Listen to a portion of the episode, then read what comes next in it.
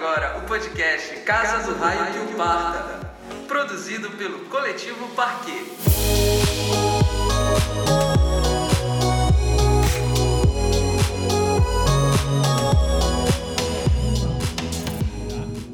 Já. Pronto. Tirar aqui. Desliga lá, Raul, por favor. é isso mesmo. E cala tua boca. Hoje tá um amor transbordante. Tô Um impressionada. clima bom pra receber as pessoas. Tá ótimo. Aqui tá incrível. Então, mas nesse clima de muito carinho.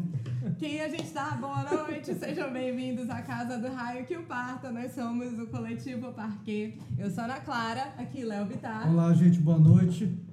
Raul Bentes. De volta. De volta, Latinha. Boa Lucas Padilha, Volta, direto. Latinha. É isso aí. Lucas Padilha, Ô, direto. Olá, olá, oi, desculpa, Ê, desculpa, Ana Clara. É porque a gente tá desencontrado. Ah, tá. Tá sentar aí. A Sam Liz É aquele velho delay. Ele mesmo. Ele mesmo. A Sam hoje não pôde estar com a gente. Ah. Na semana que vem ela tá de volta. E hoje a gente recebe Corações, corações para Liege, gente. Bora, Bom, corações. corações, mulher. Corações. Cantora, compositora e como ela mesma diz, por que não, youtuber? Blogueirinha. Tá aqui pra falar. Blogueirinha. Olha. Quem diria, não é mesmo? O que que esse país não faz a gente virar, né? Ai, mas com todo o talento. E ela tá aqui pra falar com a gente justamente sobre essa relação entre artistas e redes sociais. E esse teu momento, como a gente estava falando antes de começar, acho que para dar a partida logo no nosso papo. Ah, sim, eu gosto sempre de frisar que o nosso objetivo não é sair daqui com uma resposta definitiva para nada. A gente está aqui para trocar uma ideia, cada um dá a sua opinião, bater um papo, você participa mandando os seus comentários. O Lucas está aí hoje é, acompanhando as perguntas, comentários de vocês, então mandem participação pra gente. Então, retomando aqui, né, para começar o nosso assunto, tá numa fase de novos investimentos na tua carreira, já de um tempo Total. cá, tu deste uma guinada assim na forma de lidar. E essa relação com as redes está sendo um elemento muito forte, né, Sim. nesse teu processo. Eu queria então primeiro que tu contextualizasses, né, para quem por acaso também não tá acompanhando, saber o que que é essa fase da tua carreira que tu estás Sim. vivendo, que aí eu acho que já dá pra partir daí a gente Sim. seguir. Então, eu acho que o ponto de partida é ser uma artista da música independente, certo? E aí eu, eu comecei a pensar que eu precisava guardar dinheiro para pagar o meu disco. Isso é um fato. Esse, esse é o ponto de partida. Né? E aí eu via que quando eu estava fazendo show, eu não, eu não. Eu programava um show com a banda toda, eu programava um show com figurino, eu eh, programava um show completo para fazer nos lugares. E isso, óbvio, como todos nós sabemos, é um investimento. Você paga estúdio para ensaiar. Então, pô, eu tinha um, um primor para fazer isso, para entregar isso para o público, mas isso tinha uma consequência. Que no final das contas eu pagava todo mundo e a última vez que eu fiz show foi em maio desse ano e eu saí com 25 reais para casa. E eu falei, cara, tá impossível para mim. Porque eu precisava, ao mesmo passo, gravar o meu disco. E eu fiz uma aposta no disco, né? Eu fiz uma aposta de gravar o disco em dois lugares, em Belém e São Paulo. E isso partiu de um plano de consultoria que eu fiz. Eu quis apostar nisso, né? Prospectando, vislumbrando uma carreira fora de Belém também. E quando eu quis dar esse passo, eu falei, cara, eu vou fazer isso direito porque pode não parecer, mas tenho 31 anos, tenho uma filha de 9 anos, né? Não estou podendo é, arriscar como eu arriscaria quando eu tinha quando eu tinha 17 anos de ah, vou largar tudo essa merda e vou embora para qualquer lugar. Não, é outro rolê, totalmente outro rolê. E não se tem tempo para perder, né? Então eu fiz uma consultoria de marketing e de marca para ver a minha marca, me transformei numa empresa, criei uma MEI e o meu melhor amigo, que é o Paulo Vitor Esquires, que era até então apenas advogado, resolveu embarcar nessa comigo, estudar junto comigo e se tornar empresário junto comigo. E aí a gente resolveu apostar nisso, e é uma aposta alta. Então a gente faz escolhas, porque a gente não é rico, a gente não é filho de né, pessoas Não é herdeiro, ricas, né? não, Não é somos herdeiro. herdeiros. e aí a gente teve que fazer escolhas, e essas escolhas, é óbvio, têm um peso. E não fazer show é estar distante do meu público. E Sim. isso começou a me angustiar muito. Porque, até porque eu estava compondo músicas novas, fazendo um, um instrumental novo, e de repente reduzir isso para voz e violão me afastava do meu processo criativo. Então já era outra barreira também. Tu estavas com uma estética estabelecida. Exato. E aí e eu estava querendo vender aquele produto. Eu precisava martelar aquele produto na cabeça das pessoas. E de repente transformar isso num formato acústico ia ser muito bacana. Mas se as pessoas já tivessem as músicas na cabeça, cabeça. se já Sim. fosse um trabalho lançado, estabelecido, então ficava aquela coisa confusa, sabe? Eu falei, não, cara, é o momento realmente de parar. A gente precisa saber o momento de parar, né? E investir em outras coisas. E assim eu fiz. Só que isso estava me matando, porque eu sinto saudade de cantar, eu sinto saudade de estar no palco. Eu falei, cara, eu vou precisar ser muito criativa agora. Então eu comecei a estudar a rede social. Eu falei, eu preciso pensar numa forma de estar conectada com o meu público, de ser criativa, de mostrar além do que eu já mostro, né? E associar as duas coisas. Mas tudo é um grande, grandíssimo processo. E o Influências, ele era um sonho antigo. Eu sempre quis fazer o Influências, há muitos anos atrás. Influências é um programa que, aliás, está fazendo no YouTube. Isso, vão lá, se inscrevam, Liés de Música no YouTube e assistam lá que já tem duas temporadas. E aí eu falei com o Ná Figueiredo. Falei, o Edinho ainda estava aqui em Belém, Ed Guerreiro. Tava aqui em Belém trabalhando lá com o Ná ainda. E eu falei, Ed, eu tenho vontade de fazer isso. Ele, porra do caralho, o Ná vai topar com certeza, bora fazer. E começamos em 2017 a gravar o Influências. Como a gente teve alguns problemas de áudio, captação de áudio, tipo, tudo muito novo, né? Assim, a gente não tinha a pegada do negócio. O Ná acabou não conseguindo é, acompanhar e o programa ficou parado até esse ano. Tipo, a gente gravou tudo e não lançou nada. Aí eu tive, quando eu tive essa sacada, eu falei, cara, aquele programa que eu fiz com o. Eu falei, cara, eu vou pedir pro Ná isso. Aí eu, Ná, e aí, o que que tu acha? Falei com a Natália, filha dele, que pensou tudo em conjunto, eu, Ná, Ed e Natália. Gente, o que, vocês acham? Vocês me cederiam o programa? Não, a ideia é nossa, com certeza, vai lá. Só que tinha que editar, o áudio captado não estava o ideal. Aí eu falei, ah, quer saber de uma coisa? Eu vou apostar no crescimento da coisa. Eu vou lançar assim mesmo, do jeito que tá, com todos os, os defeitos, né? Porque eu acho importante, porque eu acho que é uma forma que eu tenho de devolver para o meu público também é, cultura, sabe? Deixar uma raiz mesmo. Porque tu falar sobre as tuas influências e sobre as influências das pessoas que fazem parte do teu contexto cultural, porra, é importante sim, sabe? Então, eu decidi lançar assim. E é óbvio que como recebi muitos elogios, recebi muitas críticas também. Ah, porque não tá de qualidade, porque o som não é o melhor, por que, que tu não esperou para fazer algo melhor? E não sei o quê. E, cara, mais uma vez repito, são escolhas. Sim, e são Né? processos. E são processos. Respeitem os processos de vocês. Eu acho que é me- é o melhor conselho que eu posso dar para qualquer pessoa. Respeite o seu processo, porque eu acho que é muito mais fidedigno até mostrar para o meu público uma evolução do que eu sou. E não tenho a menor condição de chegar com um produto pronto, isso é irreal. Estaria fantasiando uma coisa e isso não rolaria. Eu não faria o programa. Porque E não tu ainda conseguiste um resultado super bacana, enfim, é, comunica Uhum. é, e é muito simbólico do momento que tu vives, das escolhas, como tu falas, estás Exatamente. fazendo. Faz parte de um processo de reconstrução e ele não Total. tem como vir, vir pronto, né? De É processo, nenhum. não tem É processo. jeito. É processo. É, e é louco isso, porque a gente vive um momento de uma aproximação, de uma intimidade, mas ao mesmo tempo essa cobrança de É. um resultado X. É. É porque as pessoas elas desenham, a rede social é, uma- é um bagulho muito, muito doido mesmo. Cada vez eu tenho mais certeza disso. Cada vez que eu me aprofundo mais na conexão com a rede social, você está muito perto da pessoa, Uhum. Tecnologicamente, mas você está numa distância abissal dela. Você não tem uma noção de como é a pele dela de verdade, como é ela falando de verdade. Então, assim, as pessoas fantasiam coisas, sabe? E a gente mesmo fantasia Sim. coisas, assim, de, de viver num outro contexto mesmo, é bem maluco. E as pessoas criam expectativas sobre ti, sobre o que tu vais entregar. Tipo, algumas pessoas. é, e surgem milhões de questionamentos. Ai, porque tu é rica? Ai, porque tu és, és lésbica?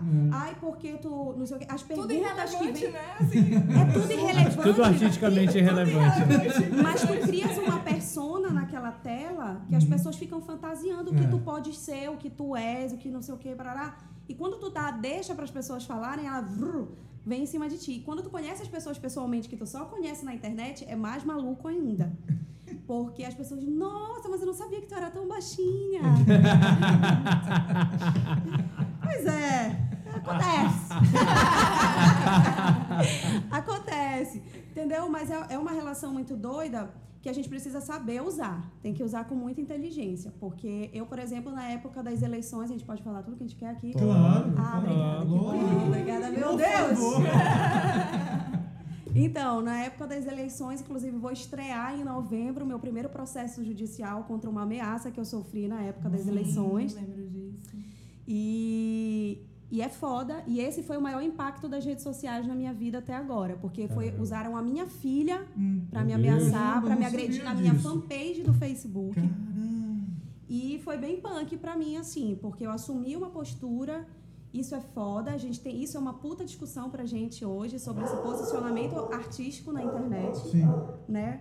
Porque a gente pensa assim, ai, a Anitta tem um impacto sobre as pessoas porque ela tem milhões de seguidores. Foda-se, a gente com 600 seguidores, a gente Já- tem impacto já na vida daquelas Sim, 600 é, pessoas. é. É isso Então, assim, tem que ter um compromisso foda e a gente tem que começar a pensar seríssimo sobre isso. Porque eu acho que a maior lição que a gente tirou dessas eleições é que o ficar calado fode do mesmo jeito do que você Pode votar. mais do que bot- botar a tua cara pra jogo, eu acho. Cara, eu acho que é igual, saca? Eu acho que é igual. Pois É. é a mesma coisa que tu concordar com a situação e tá ali fazendo campanha pro outro. Porque tu não te posicionares hoje no contexto que tá, e não é uma obrigação, sabe? Eu não entendo como uma obrigação de, ai, o artista tem que se posicionar. Eu acho que, assim, a gente está vivendo uma situação absolutamente extrema. Não é você se posicionar se você gosta de hambúrguer ou batata frita. É você se posicionar contra alguém que está levantando uma, bade- uma bandeira contra a vida das pessoas. É. Ameaçando o teu Saca? público. Amea- teu... Ameaçando tudo, a tua própria existência. É. Eu, como mulher, né, me lendo, me lendo como uma mulher afro-amazônida, mãe de uma criança, entendeu? Dentro de tantos contextos e a gente vai escalonando essas, essas nossas minoria, minorias, né? Não dá, cara. Não dá pra tu simplesmente olhar pra isso e fazer a Kátia cega, sabe? Não dá, não dá, não dá. Agora, assim, vendo pelo lado ah, bom, né? ah, tem uma aproximação massa que tu estás conseguindo de resposta, ao mesmo tempo que tem uma pessoa que vai lá e te coloca nessa situação de ir pro teu primeiro processo judicial, que deve ser um lance traumático, todo. É, eh, tu, tu saberes também como funciona tudo Uhum. isso, enfim. é, todo o trabalho que isso dá, o impacto de se sentir ameaçada e tarará, Uhum. Tem também as pessoas que estão ali e, e te apoiando e compartilhando Ah, tuas é coisas e pedindo música. Tu tens uma relação muito próxima. Muito, muito, muito, muito. Que- E é uma relação de amor mesmo, assim. Uhum. É bem, é isso é louco também. Porque tu te afetua, porque tem as pessoas que vão lá todo santo dia falar contigo, que te dão um bom dia, que escutam tua música e te marcam, e que estão lá o tempo todo te enaltecendo, sabe? Ou que chegam no teu inbox e falam assim, porra, pra eu acordar de manhã eu escuto o filho de Gal. Sabe? Tá bacana. Tipo, quando meu pai me botou pra fora de casa porque eu sou gay, eu escutava Filho de Gal todo dia. Então, assim, esses feedbacks é o que faz a coisa valer a pena.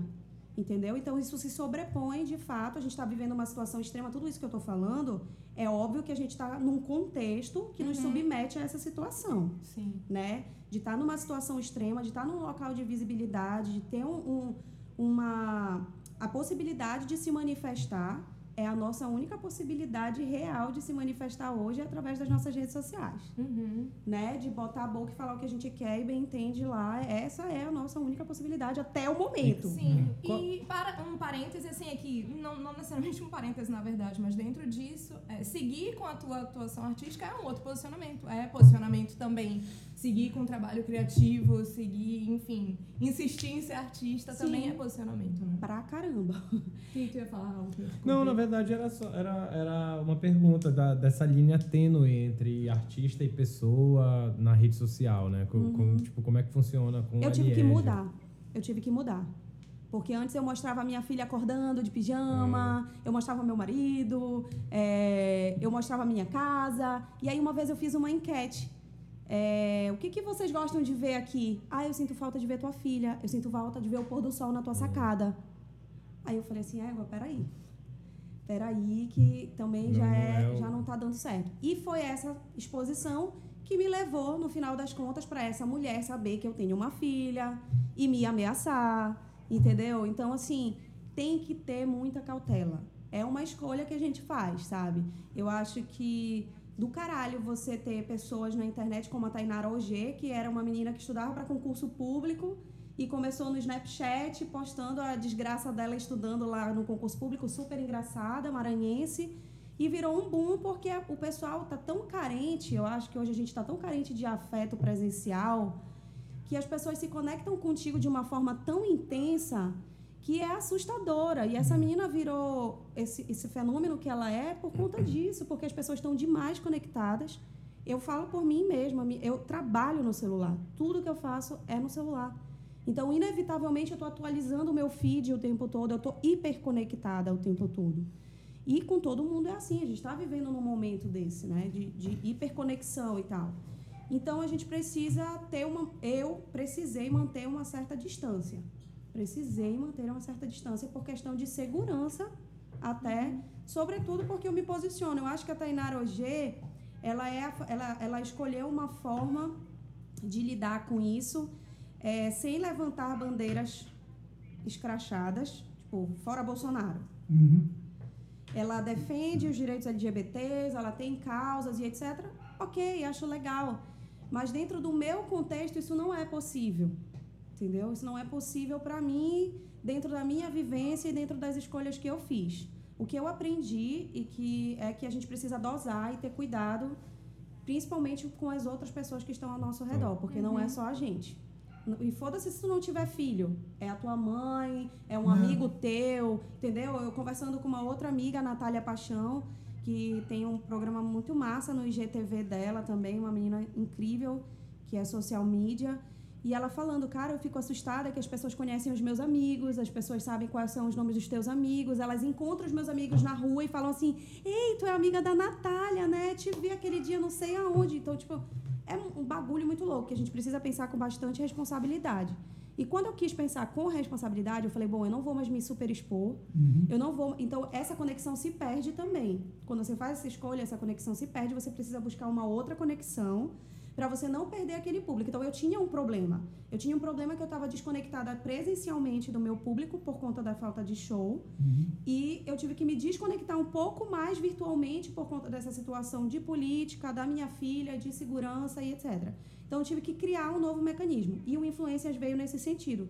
Então foi um chamado até para minha consciência de, pô, eu estou me manifestando politicamente, mas o que eu estou fazendo politicamente? Então eu acho que criar um canal no YouTube onde eu falo da influência das pessoas, que são pessoas que estão no meu contexto, no norte do Brasil, eu estou fazendo essa conexão com São Paulo. Uhum. Inevitavelmente, as pessoas que eu estou conhecendo em São Paulo vão conhecer a minha carreira como ela está agora em Belém. Vão saber que eu entrevistei a Ana Clara, vão saber que eu entrevistei o Félix, vão saber que eu entrevistei um monte de gente foda, importante, que Belém tem uma cena. E eu digo assim, que por mais que a gente esteja em 2019, que Belém esteja no Rock in Rio, através de outros artistas, e que a gente tenha vivi esteja vivendo um momento de efervescência e notoriedade, a gente ainda é pessoas do Norte. A gente ainda hum, tem essa Ainda tem isso. Né? É. Lucas? E eu, eu sinto isso, cara, real, real. Então, acho que a gente tem que pensar nisso cada vez mais, de como não ter que sair de Belém em algum momento é, por conta de todo o nosso contexto também, né? Se tu quiser prospectar tua carreira nacional, em algum momento tu vai ter que sair de Belém, tu vai ter que te conectar com outras pessoas, mas continuar ligado à tua cidade. E o Influências me proporciona isso, uhum. de estar fora de Belém e estar conectada com a minha história, com a minha ancestralidade, com a minha música, assim, de alguma maneira. E é um crescimento, porque é um programa que foi melhorando e ainda está, né? E que tu te desenvolves em outra linguagem, Total. aprendes outras coisas que vai te ajudando também a lidar nas tuas próprias redes, Exato. enfim. E me abriu outras portas. Tipo, hoje, agora, essa semana, eu estou trabalhando para a Feira do Livro. Então, estreiei como digital influencer. É. Blogueirinha. Pra trás. Agora, compositora, youtuber e digital influencer muito. Eu já fui cantora, agora eu sou apresentadora. Doura. Influenciadora. Agora eu sou influenciadora. Gente, os cachorros estão que estão. Gente, tá ainda. Agora passou uma pessoa buzinando, aí rolou Eu acho que é a lua, né? loucura. Tá todo mundo doido. O Gil tá bacana. Eu acho que o Lucas, inclusive, só tá ouvindo o latido agora. Ah, cara que ele tá fazendo. Lucas, algum comentário, alguma pergunta nas redes sociais, lá no Instagram? Então, é, o pessoal tá meio, meio quieto por aqui, pelos Instagram da vida também. É, a galera, mas tem, tem, tem a galera aqui que tá entrando ainda. É, muita. Ai, gente, eu sou péssimo para fazer essas coisas. mas tem o. Situar, Frederico Mendonça, Rai Carvalho, Sônia Nascimento, Tata Oliveira, Rosa Chali, é, enfim, tem a galera entrando aqui, mas até agora ninguém mandou pergunta. Mandem perguntas. É, perguntas aí. eu tenho, eu tenho, olha, tem a a Amanda Coelho, a Amanda, Amanda Coelho acabou de digitar uma pergunta aqui. Liege, qual a dificuldade de dizer limite do digital influencer e o artista? Né? Onde é que termina a tua, a tua veia digital influencer youtuber e, e onde começa, onde, como é que me- mescla essas duas coisas, né, na verdade? Na verdade, dá pra diferenciar Não isso. não. Impossível. Se é que dá pra diferenciar, pois é, né? É, tu não precisa nem estar falando todo dia no teu stories, basta tu ter uma conta ali, tu já tá influenciando alguém. Uhum. Pois é, eu tenho uma, uma pergunta aqui, na verdade, emendando de, com essa pergunta da Amanda. É, é que, além, além, assim, tu tens a- a- a- o lance de ser. Vocês estão me ouvindo, gente?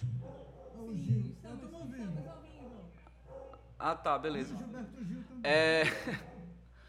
Então, é que tem, tem o lance que tu és. Tem, teu, teu nome Liege é também o teu, a, tua, a tua vida artística, então as duas contas estão muito. As duas coisas estão muito vinculadas, já é meio difícil é, desvincular isso daí, né? É, mas, mas eu queria saber, na verdade, é, um- pegando, esse, pegando esse gancho né, da, da, da, da Amanda, que é que agora falando dessa tua, desse teu lado digital influencer, tem muito lance também de que as pessoas hoje elas esperam do artista o, o que ele tenha a dizer, né? E aí como é que tu fazes esse filtro um pouco para julgar o que, que é interessante? É, putz, isso aqui é legal, isso aqui rende uma pauta, ou isso aqui, enfim, pode gerar um post. Como é que tu fazes isso? Então, eu comecei de uma forma muito empírica, assim, no feeling mesmo, sabe? De, bom, eu tô fazendo isso aqui hoje, eu vou encontrar com a Ana Clara, e aí eu vou filmar a Ana Clara, isso vai ser legal, porque ela é cantora também, aí eu vou poder divulgá-la, ela vai me repostar, vai me divulgar também. Era uma coisa assim meio empírica, mas eu sou uma pesquisadora real, oficial, então eu fui atrás de artistas que tinham uma vivência, um cotidiano na rede, e fui peneirando o que, que eu gostava de assistir, o que, que eu não gostava de assistir, o que, que eu gostaria de fazer dentro do, do meu Instagram. Mas depois eu comecei, depois que eu vi que isso tinha um impacto, que isso começou a surtir efeito, que os meus números começaram a subir, que as pessoas começaram a reagir, a me cobrar a presença, porque ainda tinha isso. Né? As pessoas começaram a cobrar a presença. Tinha dia que eu fazia alguma coisa ali, dava uma cantadinha no violão, aí o negócio bombava e depois eu sumia, passava uma semana sem aparecer, postava alguma coisa aleatória assim, e aí as pessoas, ai, mas eu tô sentindo falta, por que, que tu nunca mais fez isso? Por que tu nunca mais fez aquilo? Era tão legal. E aí eu comecei a seguir o Peterson Farias, que é social media, Isso. especialista, né? Muito incrível. E eu comecei a acompanhar o Peterson e a observar e a aprender com as dicas que ele dava. E aí tu começa a perceber que tu tens uma responsabilidade não só ah, é, de conteúdo com essas pessoas, mas uma responsabilidade afetiva, porque aquelas pessoas elas estão ali buscando entretenimento, elas estão buscando uma identificação, sobretudo, e uma referência também.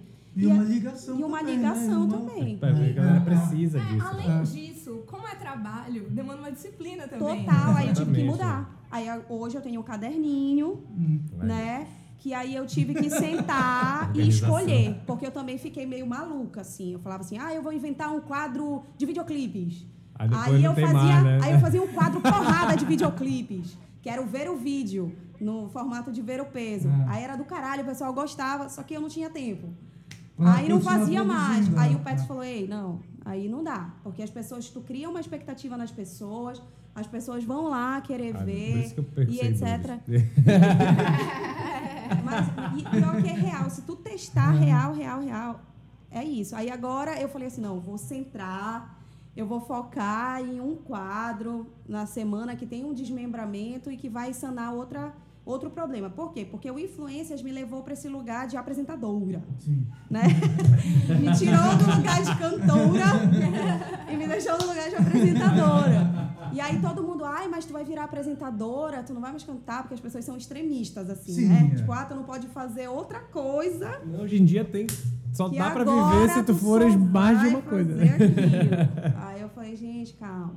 Não, é um programa e eu quero fazer outro, é, outro programa no YouTube. E uma preocupação pertinente que me fez pensar nisso foi de uma outra amiga que é produtora e mora em São Paulo. E ela falou assim: ah, só cuidado para tu não produzires conteúdo apenas que tu não estejas cantando. Uhum. Porque tu és uma artista da música, tu és cantora, compositora e as pessoas estão conectadas a ti por conta disso.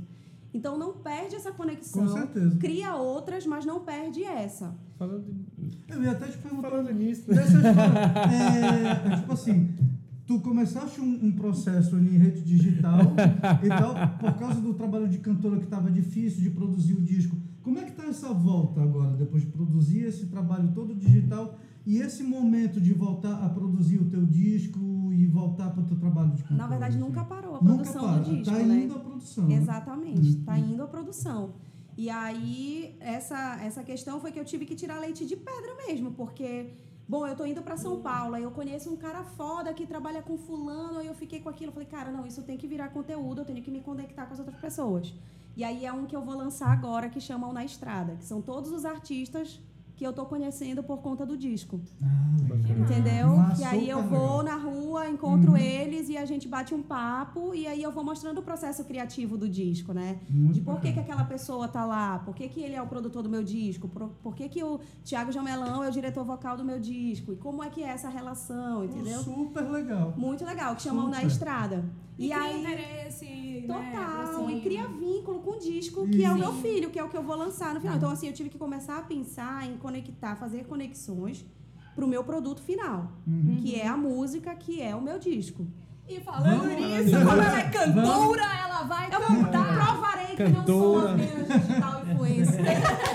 Cantora, tocadora, bebedora. É, já? Dois, três já? Por Bora, favor. O que, que, tu vai tocar pra gente aí? Hugo? Bom, eu vou trocar. Eu votei todos esses quadros da Liege. Olha aí, Ah. Olha aí. Desculpa, Amanda. Prometo que eu Beijo pra, os beijo pra meus. Amanda. Beijo Beijo pra Amanda. Beijo Beijo. Inclusive, grande. gente, hoje, toda terça-feira, eu sou pombalesa mesmo. E marquei a porra de um quadro na terça-feira. Ah. Que Que é, é junto no o dia. Olha a concorrência. Olha aí também, né? Os colegas aqui. Não, aí tá parado, ó. Tá parado, Procurando um lugar mal. ao sol, a gente aqui, a outra vem com toda essa influência e foi um negócio na Não, eu vou terça-feira. mudar, eu vou mudar pra quarta-feira, viu, Legal. galera? Eu vou mudar pra Ah, quarta-feira. bom mesmo. Porque, olha, agora tá parado. ó, O negócio de pergunta tá lá, porque esse foi o quadro que me conectou musicalmente também. Que foi o Liege Canta. Que eu tive a ideia. O Peterson Farias faz, faz um quadro que é. Faça uma pergunta que eu te respondo com uma música, que é engraçadíssimo, genial. E eu falei, Olha, cara, cara. a gente precisa ser criativo, né? Eu falei, quer saber de uma coisa? Eu vou abrir a caixa de pergunta e vou falar assim: manda uma música que eu canto 15 segundos dessa música. Olha que legal. Ah, E a música mais. E a música que tiver mais reação, que a galera curte mais, na segunda-feira eu posto ela numa versão estendida. Maravilha. Entendeu? E tá Olha. rolando, que é o quadro de hoje. Tá lá, inclusive. Peçam lá, peçam lá. Que vai mudar pra quarta-feira, pessoal, hein? peçam lá. Já, que vai mudar pra acompanho, É um quarta-feira. movimento frenético. Tipo, Frenético. é, é muito pedido, gente. Não, é fico, muito cara, pedido. Às vezes eu fico, para pra tirar todas essas músicas. Lógico, isso que eu faço a capela. Eu vou lá e. Aí uma amiga minha até mandou assim pra mim, falou, amiga, eu fico, a- eu fico abestada que tu és uma enciclopédia. Como é que tu sabe tanta música? Eu morei. Google. Ouve. Ouço os 15 segundos que eu tenho que cantar, decoro. Rapidinho. Rápido, gravo antes que eu esqueça. Tá tudo lindo, galera, ó. Tá vendo rede social? Rápida no gatilho. Qual foi, a, qual foi a mais estranha até agora? A mais estranha até agora foi Macone Pente. Ah, eu adoro essa música. Eu não conhecia. Eu não sei nem qual é. Adoro essa música. eu Eu, eu, eu, não costumo ouvir essas músicas, eu fico constrangido, mas essa música é muito boa, cara. Essa música é muito boa, é sério, mas é muito Só boa. que essa eu não consegui aprender em 15 segundos pra cantar. Aí foi foda, eu tive que. Né, tive estudar um pouquinho tive mais, Que estudar um pouquinho mais. Marconi Pente. Vamos ver Liege sensacional. cantando. Agora Liege com Marconi Pente. Estudei É um pouquinho começo- mais para é apresentar para começo, vocês agora. É uma grande mentira. A música do, a primeira música do meu disco, que é o meu primeiro single, que chama Pro Mar, que a gente tem uma música homônima. Ah. Só que a tua é com U, né? É pro mar, né? O meu é pro mar. Pro mar. Pro mar. Vamos lá. Nem aqueci a voz, poxa. E essa, e- e essa vodka toda que tu tomaste aí? Tá vendo? Eu já sou tão digital influencer que nem aquecer a voz eu aqueço hoje. Que a minha fono não esteja assistindo isso, pela misericórdia.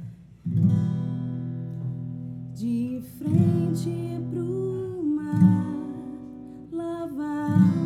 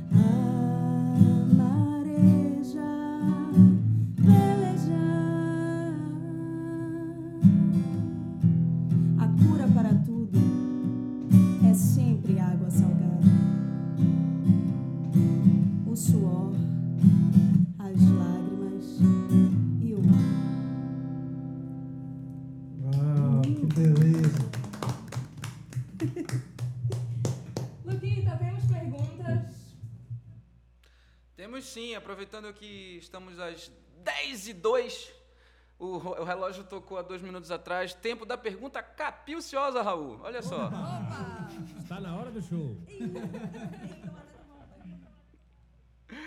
O Pio fez uma pergunta aqui quase epistemológica aqui.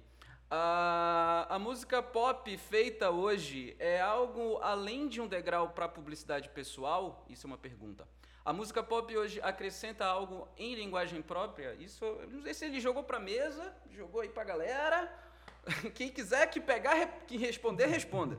Eu acho essa questão, a gente até falou, ah, várias vezes pontuou isso em outros assuntos, dessa questão do culto à personalidade, né? Que é algo próprio da cultura pop mesmo, mas que parece que está super exacerbado. E é isso, é uma linha, linha tênue mesmo, né? Muito tênue, né? É, de qual é o teu foco, né? Qual é o, o objetivo. Não sei, acho que é uma pergunta mais para refletir, né? Acho que ninguém tem uma resposta mesmo para isso. Acho que era legal até o Pio comentar o que ele acha é, desse assunto, assim.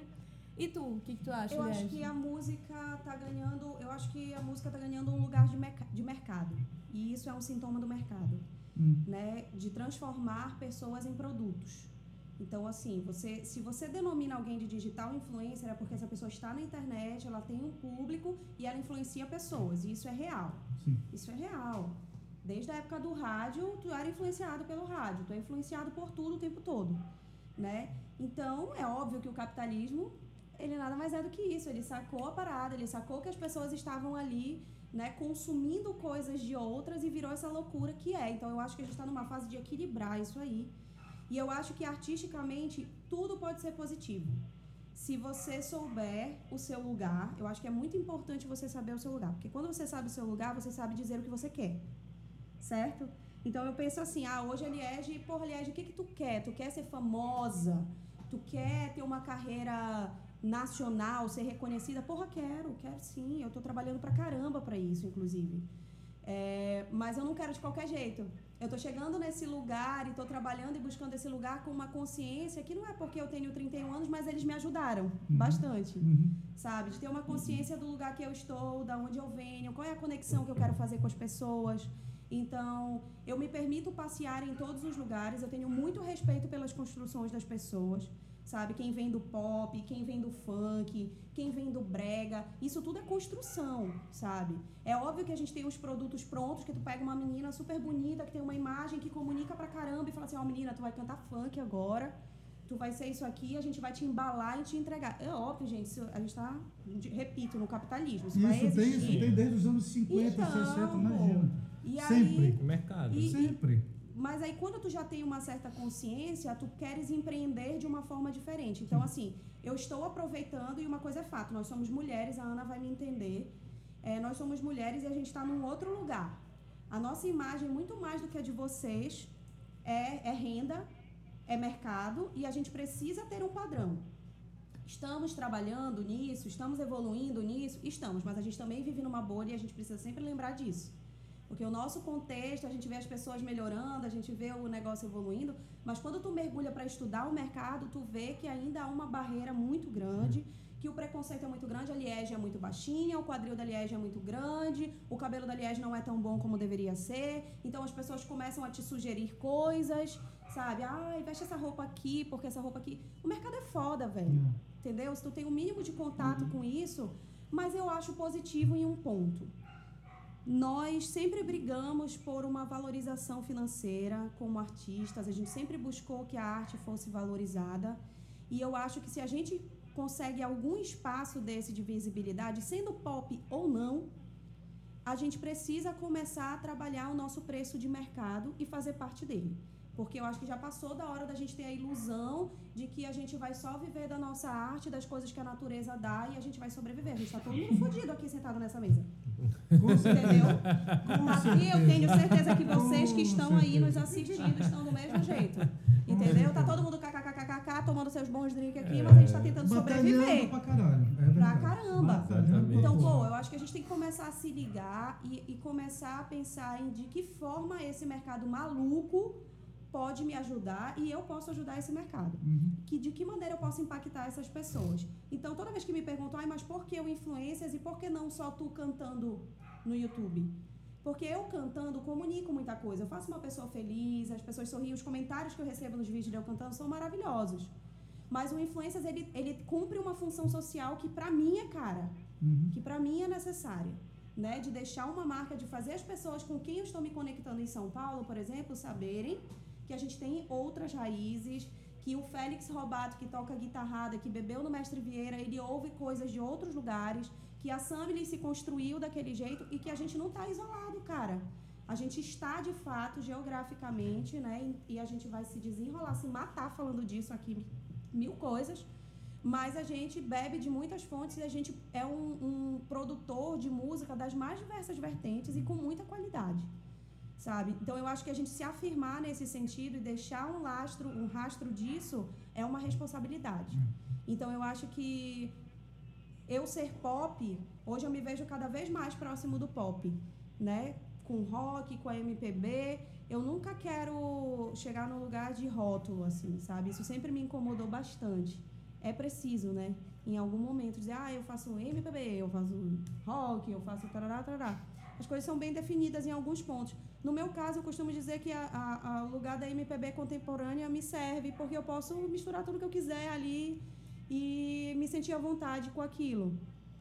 E eu acho que nesse sentido, tornar um produto, a gente se tornar, tornar a arte um produto, é positivo, porque a gente vai retroalimentar o nosso mercado, a gente vai fazer com que as pessoas nos consumam de forma diferente. E aí a gente gera uma, uma, uma reciclagem mesmo, no sentido de eu estou dando X para o mercado, ele está me dando Y. Então, assim, eu estou dando influência para as pessoas, é, que é um conteúdo que agrega valor ao que eu estou fazendo, à minha origem, à minha história, ao meu trabalho. E quando eu canto, se eu cantar uma versão de São Amores, como eu gravei hoje pela manhã, no meu IGTV, que foi a música mais votada do Liege Canta da semana passada, é, eu estou mostrando não só que eu sou uma artista versátil, que vou cantar uma música que é um tecnobrega, que já foi forró, que é uma música que é marginalizada, uma música popular, né? E estou trazendo isso para o meu contexto. Estou fazendo isso de uma outra forma. Então, pô, cara, eu acho que a gente tem que parar, sim, de, de limitar as coisas, sabe? As coisas não estão limitáveis. A gente já está limitado o suficiente politicamente para a gente começar a pensar de uma forma muito fechada. Então, pega o teu espaço e faz dele um propagador de coisas fodas, de coisas legais, que vão deixar um impacto para as pessoas. Eu penso nisso. E eu acho que o pop ele comunica muito. Então, assim, tem uma linha tênue, sim, e essa linha tênue está no autoconhecimento das pessoas. Eu acho, eu fico muito preocupada quando pessoas muito jovens são pegadas e jogadas no mercado a qualquer maneira. E eu acho que é, não passo pano para a Anitta de jeito nenhum, mas eu acho que é uma menina super nova que foi jogada também no mercado, que tinha um sonho, que não sei o que. Ela representa N coisas. A gente poderia dissecar a Anitta aqui e falar mil coisas a respeito dela. Mas é, a gente cria expectativas sobre os outros. E eu acho que a expectativa que criam sobre a Anitta é muito além do que ela realmente dá para as pessoas. Uhum. Sabe? Uhum. Eu acho que ela está ali comunicando com o corpo dela, com a música dela. E ela está tentando, de alguma maneira, é, se colocar, mas ela não sabe fazer isso. Está muito mais do que claro, sabe? E eu acho que a gente tem que começar a criar expectativas positivas sobre as pessoas e ser bem honesto com elas, assim. O que, que tu podes esperar dessa pessoa e deixar essa pessoa crescer, sabe? Deixa ela crescer aí, uhum. deixa ela mostrar pra gente o que, é que ela é capaz de fazer daqui a um tempo. Então eu acho que o pop ele tem essa, essa via de mão dupla. Ao mesmo tempo que ele super expõe as pessoas, ele te dá a possibilidade de tu reverter o mercado. Então acho que se a gente começar a, parar de pensar a música só como entretenimento e pensar ela como trabalho, a gente vai qualificar melhor as pessoas, a gente vai receber melhor pelo nosso trabalho e a gente vai poder precificar isso de uma forma melhor sabe? Então, assim, eu sou, eu sou cantora, agora digital influencer. Porra, isso tem um preço, é a minha imagem que tá ali. Tu não me chamou por qualquer coisa, tu me uhum. chamou porque tu acha que eu estou influenciando pessoas. Uhum. E aí a gente tem que começar a colocar isso num lugar de, de preço mesmo, porque a gente vive disso, cara. Entendeu? Quantas pessoas não saíram dos seus empregos agora, foram demitidas e estão trabalhando com isso? Vocês são um exemplo disso, sabe? A gente tem que se reformular e aceitar que a gente está num mercado como esse e que a gente precisa saber viver com ele agora. Uhum. É, é isso que eu penso. São as ferramentas que a gente tem. Ainda tem assunto pra caramba pra gente tratar, inclusive no nosso papo extra. Tem alguma coisa ainda pra gente concluir aí, Luquita, que a gente tem chiado e daqui a pouco vai para o nosso conteúdo extra. É, na verdade tem só registrar aqui a participação das pessoas que estão aqui acompanhando a nossa live. É, Sônia Nascimento, Lid Souza, 82, Renato Reis, Fernanda Brito Gaia, Ícaro Suzuki, Liana Freire e grande elenco. É. todo mundo. Só gente bacana. Então, gente, dando continuidade aqui ao nosso papo na casa do Raio que o Par está recebendo a Liege falando sobre artistas e redes sociais. É, bom, a gente já falou bastante da questão do mercado, né? Pontuaste é, muito bem que a gente está inserido num sistema que funciona é, de uma forma que acaba enquadrando a gente e tu mesmo já sentiste em alguns momentos uma uhum. dica de leve para fazer algo, etc. Eu acho que você poderia fazer. É, poderia... Corta aqui o cabelo, não é uma emagrecida. tá É, assim, e aí, é, paralelamente, tem a questão artística, né, que tu também estavas colocando de. É, não querer se encerrar ali numa categoria só, uhum. como a gente estava falando aqui antes de gravar, até mesmo na hora de cadastrar as músicas nas plataformas, existe uma demanda Sim. de se categorizar, porque o mercado é assim, né? Uhum. Coloca as coisas em gavetas e, e, separa. Como é que tu estás fazendo isso? Como é que é esse processo, né? Como é achar uhum. esse equilíbrio de querer manter uma fluidez mesmo artística, né? Uma uhum. liberdade de artista. É, e tá num processo tão uh, dedicado e eu acho que com muitos, muitas conquistas. Sim. É, de, de espaços, uhum. assim, né? Como é, é, dosar isso? Dizer, não vou não cortar bem ali. Como Sim. é que tá sendo isso? É bem difícil. É difícil mesmo. É, é difícil até. Como é que eu posso dizer? Emocionalmente. Gera uma crise de ansiedade horrorosa, assim. Não vou dizer legal, que hein? isso é tensíssimo, é. assim. Puxa. Porque quanto mais tu vai aprofundando no mercado, eu quando comecei há um ano atrás essa empresa que se chama Liege Música, e que eu fui estudar a minha marca, que eu fui pensar a Liege como um produto, como vender a Liege para o mercado, como fazer um disco para que a Liege tenha uma retirada de caixa de fato, né? Que existir financeiramente dentro do mercado da música, isso é possível? De que maneira? Tinham alguns artifícios. E eu tive a sorte de pegar uma consultoria com umas meninas de Porto Alegre que chama Estúdio Raibi, que fizeram a consultoria de marca de empresas como a Gol, Latam, a Natura. Elas estavam fazendo o desenho da marca da Natura aqui em Belém e eu, eu as conheci através do Medici, que me apresentou para elas. E acabei fechando a consultoria de marca com ela pelo meu trabalho, meu primeiro trabalho publicitário que eu ganhei dinheiro. Fiz o trabalho publicitário Dia das Mães e eu ganhei o dinheiro, um dinheiro significativo pela primeira vez e eu nunca nem vi a cor desse dinheiro. Eu passei ele todinho para fazer essa consultoria. Porque eu achei importante, eu estava vendo aquele, aquele mercado se movimentar de uma outra maneira, né? É, o mercado autoral, eu sou uma compositora, isso é verdade. Tipo, eu consigo, se eu puder falar assim, aliás, uma coisa que tu fazes bem, eu acho que eu faço muito melhor compor do que cantar, por exemplo. Porque eu acho que eu estou melhorando muito como cantora mas eu me entendo como compositora, porque eu componho qualquer coisa. Se tu me mandar compor um pagode, eu vou compor um pagode. Se tu me mandar compor um tecnobrega, eu vou compor um tecnobrega. Eu tenho o viés da composição muito forte em mim, sempre tive.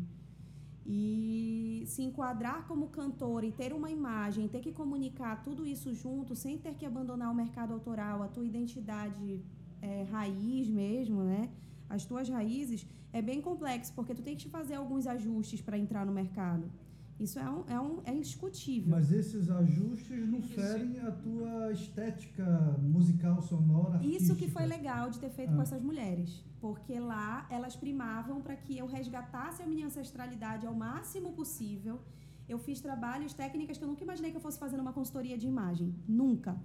Eu fiz trabalho de antropologia, elas fizeram meu mapa astral. Eu fiz trabalho de constelação familiar dentro da consultoria de imagem. Assim, foi uma imersão em ti mesmo. Em mim mesma. Uhum, então, uhum. assim, elas, elas sempre falam. Ela, tem uma moça, uma das moças é designer de emoções. Então, foi um processo muito intenso para mim. Por isso que eu disse lá na nossa live que se você se conhece bem, poucas coisas vão fazer tu mudares efetivamente. E os ajustes, os ajustes que te mandarem fazer, tu mesma vai saber ajustar uhum. até onde pode ser feito esse ajuste para ti, sabe? Uhum. Então, hoje, por exemplo, maquiagem, antigamente, quando eu fazia uma coisa bem boba, mas é que é uma coisa do nosso universo feminino, quando a gente vai para algum programa de TV, quando a gente vai fazer alguma campanha publicitária, ai, o cabelo tem que estar tá assim, o cabelo tem que estar tá assado. Ai, eu acho que tu tem que emagrecer uns 2 quilos. Ai, mas tu é muito baixinha para isso. Ai, mas não sei o que, trará. Hoje eu posso chegar dentro de uma campanha publicitária que eu acabei de fazer, a minha primeira campanha publicitária nacional para Piccadilly, que é uma empresa de calçados, e falar para a moça: eu não quero que você apague as marcas do meu rosto. Porque elas sempre cravavam uma placa de base para apagar as minhas sardas. Uhum. E eu falava: não, hoje eu não, eu não quero. Se, é, se a campanha fala que todas as mulheres são representadas, então eu sou essa mulher. Deixa o meu cabelo do jeito que ele é. Deixa a maquiagem o mais sutil possível, entendeu? Do jeito que eu gosto que seja feito. Então, assim, porque eu me conheço. Mas talvez se eu não tivesse a maturidade, não tivesse feito esse trabalho tão profundo de saber quem eu sou, talvez eu tivesse totalmente suscetível a esse mercado. E é por isso que eu acho tão difícil julgar pessoas tão novas como a Anitta, a Ludmilla, que estão dentro de um mercado que elas entraram nesse mercado, quantas plásticas elas não fizeram. Eu já vi várias entrevistas delas nesse sentido de que se tivessem a consciência naquela época que tinham hoje, talvez não tivessem feito tanto. É, ou se afirmam, não, tá tudo bem agora, já me perdoei por isso, tá tudo certo. Mas para nós que somos mulheres é um processo muito cruel. Até porque quando tu faz a consultoria, tu tens um feedback, muitos feedbacks positivos, mas muito negativos do mercado, uhum. do tipo, eu estou velha para o mercado. Pois é, isso é muito louco. Agora, tem essas outras mulheres também que estão no outro tipo de mercado, ser independente ou não, que não deixa de ser pop, como a Luísa Lian, a Xenia França, Tulipa. Tulipa Ruiz, Ava Rocha, uhum. que vão por um outro caminho também estético e acreditando mas, no seu trabalho, mas que estão tá, mostrando não, um trabalho são, bem bacana. Não são pop, né? Pois é, mas é- são É pop sim, Não, são pop não. sim. No mercado independente, Acho mas que são pop. Não, pois é, São mas aí pop. a gente tá falando de duas coisas diferentes. Pois é. Porque o mercado pop é, Mas é que um. tem um mercado que está consumindo essas cantoras. Não, e esse tem, trabalho é que existe, consome que existe, existe, no mas pop, É. pop, não. Bom, Eu acho É que tem uma. uma eu acho que mas é. Eu acho que assim como a MPB tem alguns braços, eu acho que o pop também, uhum. sabe? Eu, eu acho que a Tulipa é pop, sim. Sim, super pop. Eu acho Ah, que. por exemplo, a minha mãe não conhece a Tulipa Ruiz. Não, mas, aí a mas eu acho que. composição Mas não, ela, Não só- ela só não é sabe? popular de massa, mas É, ela não é, é pop- massa, ela é pop acho. dentro de um segmento. Isso, exato. Eu acho que é isso. Não, que é então, isso. mas, mas falando mercadologica, mercadologicamente Ah, não, não falando. tem comparação, É não isso tem que eu tô comparação. falando, de mercado. não, tipo, a Anitta e distintos. Tulipa Ruiz são completamente diferentes. Mas são dois mercados é que- pulsam. Não, pulsam, mas não, não chega a ser popular. No Assim, sentido com de o mesmo alcance que tu queres é, dizer. Exatamente. Sim. Não é popular de Ele massa. Só tá com é. um conceito diferente massa, aí das pop- coisas. é, Aí é. Ah, desculpa. Lucas, sim.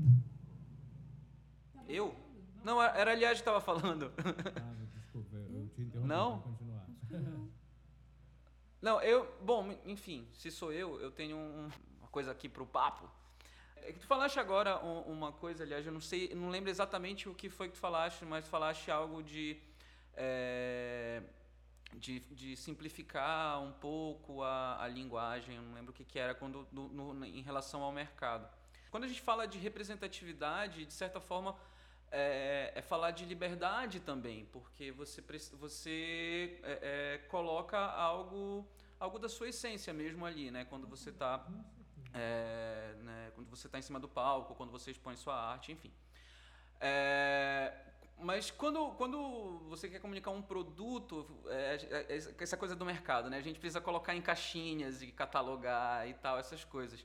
E aí tu falaste exatamente essa coisa de fle- flexibilizar o discurso. Não, foi não lembro se foi isso exatamente. Mas tu, acha, tu não achas que um pouco isso...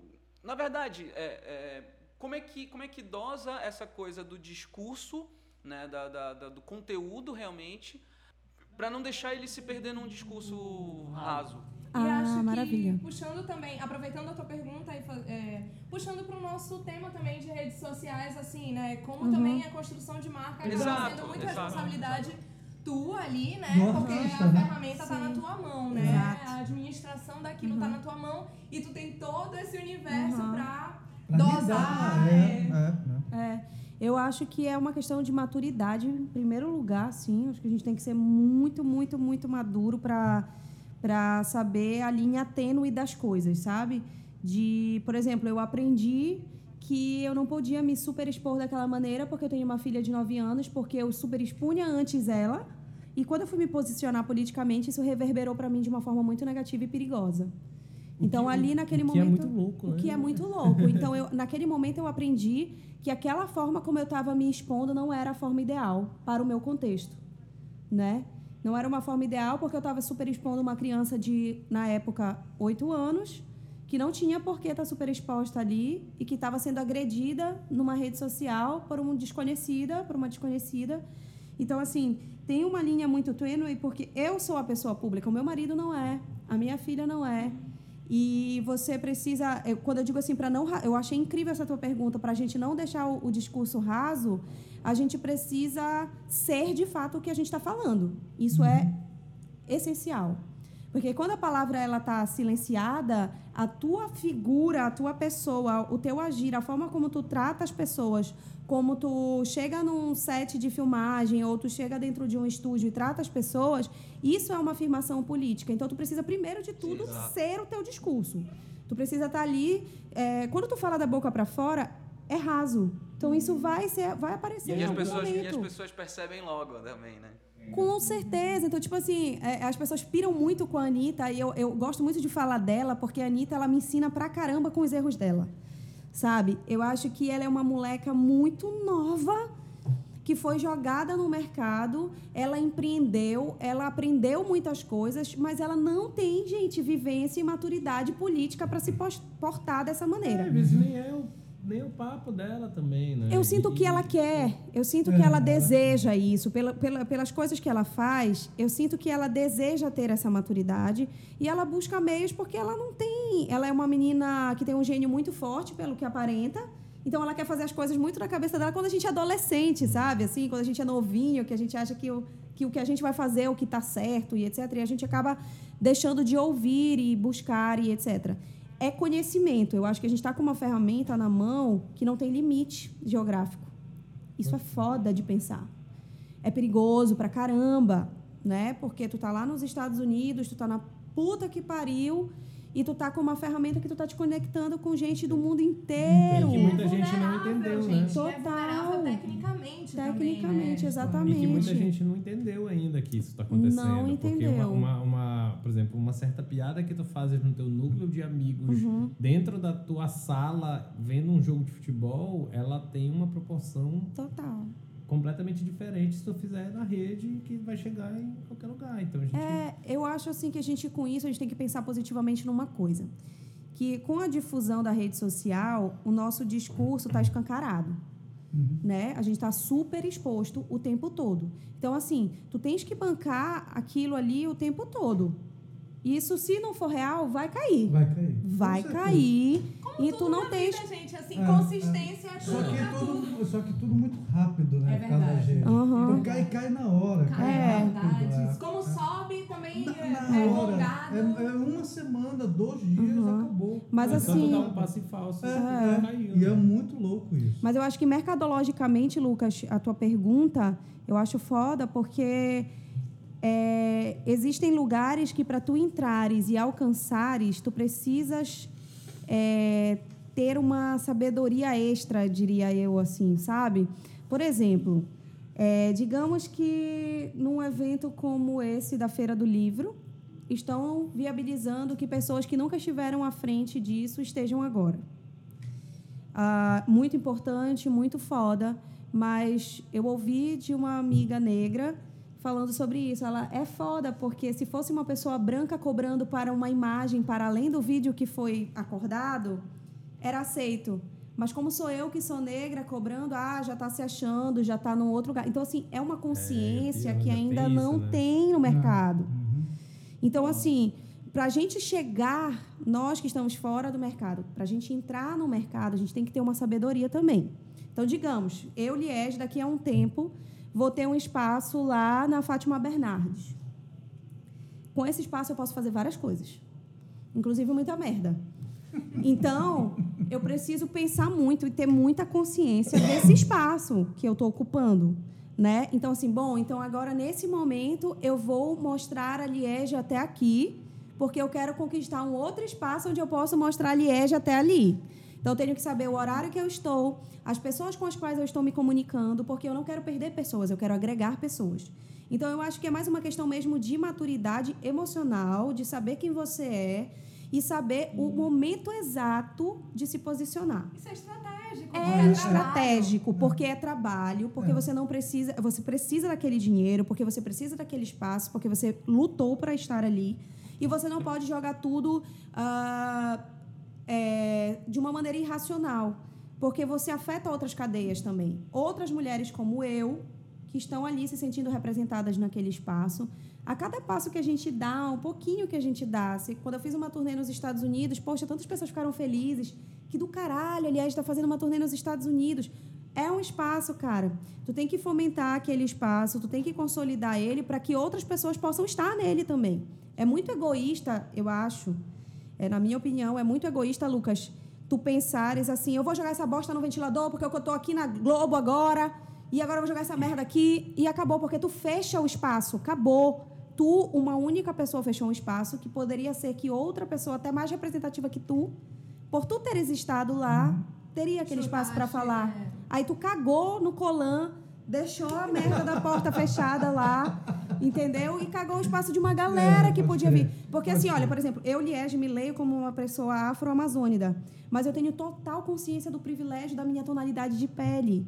Eu tenho absoluta certeza que a minha, a minha tonalidade de pele, como já me tirou de muitos lugares, já me botou em outros. Uhum. Privilégio esse que os meus amigos retintos não têm. Não têm. Então, assim, quando tu tens consciência, repito e bato, eu acho que a chave, a resposta principal dessa tua pergunta, Lucas, é maturidade mesmo. Infelizmente, o tempo ainda é um elemento importante. Eu acho que se a Liege com 17 anos tivesse tendo as oportunidades que ela está tendo hoje, talvez ela não tivesse a mesma maturidade de pensamento, de, de colocar as coisas no lugar, na hora certa, na hora exata, sabe?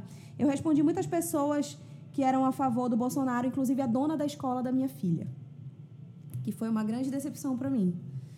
É, e ela falou assim coisas, as coisas absurdas que eleitores do Bolsonaro falam. E foi foda porque a minha filha estava lá, eu fiquei com medo da minha filha ser retalhada de alguma forma, não sei, a gente nunca É sabe. porque tu te posiciona, Claro, você acaba esbarrando, claro. É, e tua filha também acaba É. Claro, repetindo, com certeza. recebe Meu marido me sacaneia muito e fala que existe um grupo da escola com a Liege e um grupo da escola sem a Liege. Ele me sacaneia muito por causa disso e eu não duvido nada. É. Mas, assim, é, são consciências que tu vais adquirindo com o tempo mesmo. Convivências e que, às vezes, tu pode ser novinho, mas tu tem uma vivência de periferia, tu tem uma vivência que te, te leva a um amadurecimento, claro, para além da tua idade. Mas o tempo, no meu caso especificamente, me fez bem. Ter sido mãe muito jovem, enfim, ter vivido as experiências que eu vivi, me fez chegar nesse lugar de hoje, estar querendo competir num mercado que é desleal comigo. Eu tenho 31 anos, entendeu? Ele é desleal comigo. E, e- e ter essa consciência quando tu faz uma consultoria de marca e saber que, porra, tu tá com 31 anos, vamos correr. A gente tem um ano para gravar um disco, a gente e que cria uma ansiedade, filha da mãe. Eu tenho crises horrorosas de ansiedade, eu tomo remédio controlado. Então, eu, eu descobri há um ano que eu tenho uma doença autoimune, que isso é uma, uma geração em cadeia. Então, assim, é um mercado muito doido, tá? Tu podes ser feliz fazendo só o que tu queres. Isso é um fato. Fazendo só o que tu queres, mas se tu tiver um plano B, se tu for altamente privilegiado. Mas se tu quiseres realmente fazer algo e ganhar dinheiro com isso, tu precisas entrar no mercado de uma forma inteligente, sem te agredir tanto. Mas tu vai te agredir de alguma maneira, porque o mercado ele não, ele não, não tá aí para passar a mão na tua cabeça e dizer vai lá fazer o que tu quer. Em nenhuma área, né? Em em nenhuma nenhuma área. Só que a gente esquece que a música é um trabalho. Uhum. Entendeu? A música é um trabalho como qualquer outro. A gente vai ter categorias e, e- e limites para trabalhar com isso também, como qualquer outra profissão. E eu acho que o grande problema, na real, é porque o Brasil ainda vê a música, que é a área que eu posso falar, como um mero entretenimento. Não é trabalho. Então, você quer contratar uma pessoa para cantar no seu aniversário, você julga que aquela pessoa. Ah, domingo, o que, é que ela vai fazer? Cantar uma hora lá? Ela não é cantora? Ela gosta de cantar. Então, eu vou pagar aqui 100 reais, ela vai lá, canta. Olha aí que maravilha que eu fiz. Mas essa cantora não paga transporte, mas essa cantora não paga boleto, essa cantora não paga conta de luz. O meu pai é, para mim, o meu maior exemplo. assim. Meu pai é advogado e filho de artistas, neto de artistas, neto de radialista, filho de radialista. E acompanha um outro mercado, né? De um mercado de 50, 60, outro mercado. O mercado de agora, quando meu pai disse assim, quando eu falei para o meu pai, eu vou largar o direito, eu vou largar o serviço público e eu vou investir na minha carreira musical. Mas meu pai, mas quanto é isso? Tipo assim, eu te dou, sei lá, 100 reais, tu grava aí essa música. Tipo, sabe, é uma falta de noção que não é culpa dele. Sim, É culpa nossa, talvez, até do, do- da gente não especificar que é um mercado que tem um valor de mercado, Na entende? verdade, é o é o desconhecimento geral da de galera. Total, mas porque de- não é visto como trabalho, Pois entendeu, é, Raul? é, é, porque se tu é, imagina a profissão de um advogado, tu vai saber que é caro pra caralho. Uhum. Mas tu, tu vai olhar pro músico, tu vai saber que não é caro pra caralho. É, assim, eu- Entendeu? Tu vai supor Na verdade, que não é caro é, pra a- caralho. A, a parte artística em si, a parte de, de conteúdo, de criatividade. Quando, quando você trabalha com criatividade, parece que as pessoas não conseguem entender o que, Não. que é. O Eu lembro- valor social, né? não é, gente? agregado, é isso Tipo, eu mesmo. me lembro, eu me lembro há, sei lá, 10 anos atrás, quando eu entrei na TV Cultura, que eu fazia um programa que era semanal, e as pessoas achavam que eu ia trabalhar uma vez por semana, porque o meu programa só passava uma vez na semana. E, tipo, Sim. as pessoas não conhecem, não entendem. Não, Talvez hoje, com, com as partes de bastidores Uhum. vindo mais à tona, vindo aparecendo mais na TV, as pessoas já meio que já têm noção do que é. Exatamente. Mas não, não conseguem entender Ah. o, o- como é que funciona todo o processo criativo. É, gente de fora O- da área não entende muito. que é, é- que, é o- que é a produção de conteúdo, né? Que E não tem noção de preço. de conteúdo. Então eu preciso mostrar conteúdo, preciso estar produzindo conteúdo. E as pessoas não entendem como é que funciona isso. É. E não entendem que tu pode fazer isso três da manhã e cinco da Da tarde. tarde, exato. É, entendeu? E que tu pode fazer isso tomando. É, não, tu pode fazer isso de qualquer maneira. Que pode fluir melhor. Ah, tu tá na cama, ah, tu tá na cama às 10 horas da manhã. Eu falei, tô, mas é porque ontem às 5 horas eu tava escrevendo, Tem porque um eu negócio- acordei Cara, com e o esse conteúdo ele precisa de todo um, É, um processo, trabalho, um um processo, trabalho, o é. que tu estudas, o que tu assistes, Exatamente, o que tu tá é o livro que Uma tu coisa muito compra. Sai da- Uma coisa, sai. uma coisa muito legal de fazer, se tu gosta de algum artista, por exemplo, o David Bowie ou Pink Floyd, qualquer um desses grandes artistas assim, ah, tu tens um disco que tenha o Wish You Were Here, do Pink Floyd, que tem aqueles caras pegando fogo e tal. Vai procurar, que tem na internet pra caramba desses grandes artistas, a versão demo, faixa 1, alguma coisa assim. Se tu comparares quando ele compôs aquilo, aquela coisa mínima, a, aonde chegou, tu vês um caminho de produção musical, artística e tal, que tu fala assim, gente, aí como ele conseguiu chegar daqui nisso aqui?